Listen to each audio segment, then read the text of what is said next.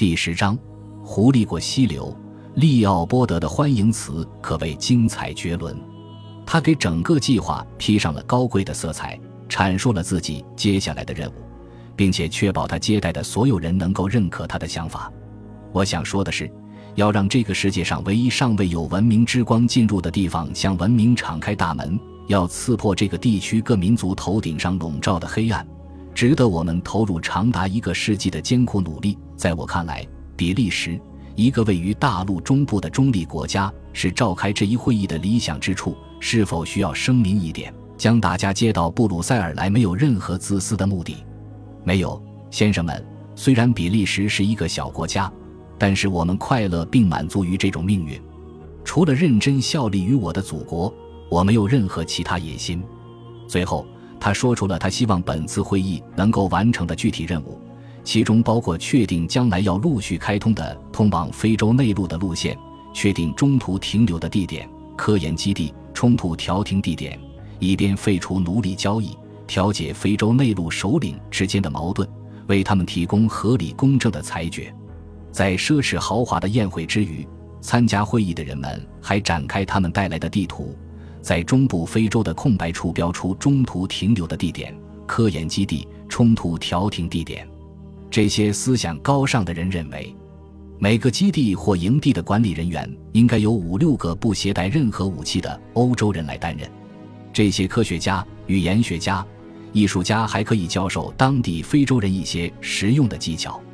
每个地方都设有实验室，可以分析土壤、气候、动物、植物，可以为探险者提供很多东西：地图、货物、备用的衣物、修理科学仪器所用的工具。备有所有最新药物的医务室。主持这次会议的人，利奥波德低调地待在幕后，是俄国地理学家彼得谢苗诺夫。为了表彰谢苗诺夫勇敢地探索天山，沙皇赐予他将“天山”一词加在他名字中的权利。然而，谢苗诺夫对非洲几乎一无所知，这正符合利奥波德的意图。他可以任意摆布谢苗诺夫。让这次会议通过的这些基地或营地分布从利奥波德最感兴趣的刚果流域无主土地的一边延伸到另一边。之前，英国参会者希望这些站点中的一部分能够靠英国属地近一些。在参会者告辞回国之前，他们通过表决决定建立国际非洲协会。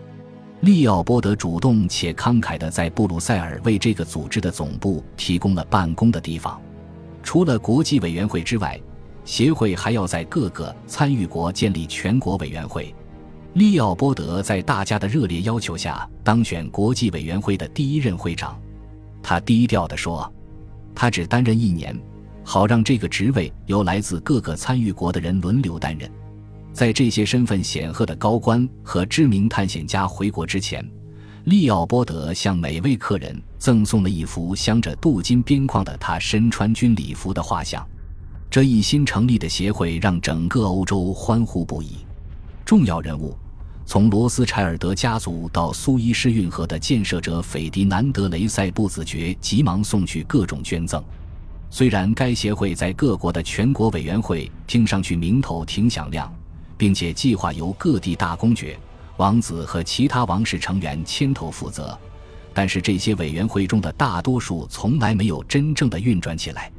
在接下来的一年里，国际委员会确实开了一次会。虽然利奥波德先前保证不会连任，但他再次被选为会长之后，这个委员会便无疾而终。虽然如此，利奥波德狐狸般的向前迈出了一步。多次购买殖民地的尝试让他明白。谁也不愿意出售自己手里的殖民地，他必须靠征服来获得。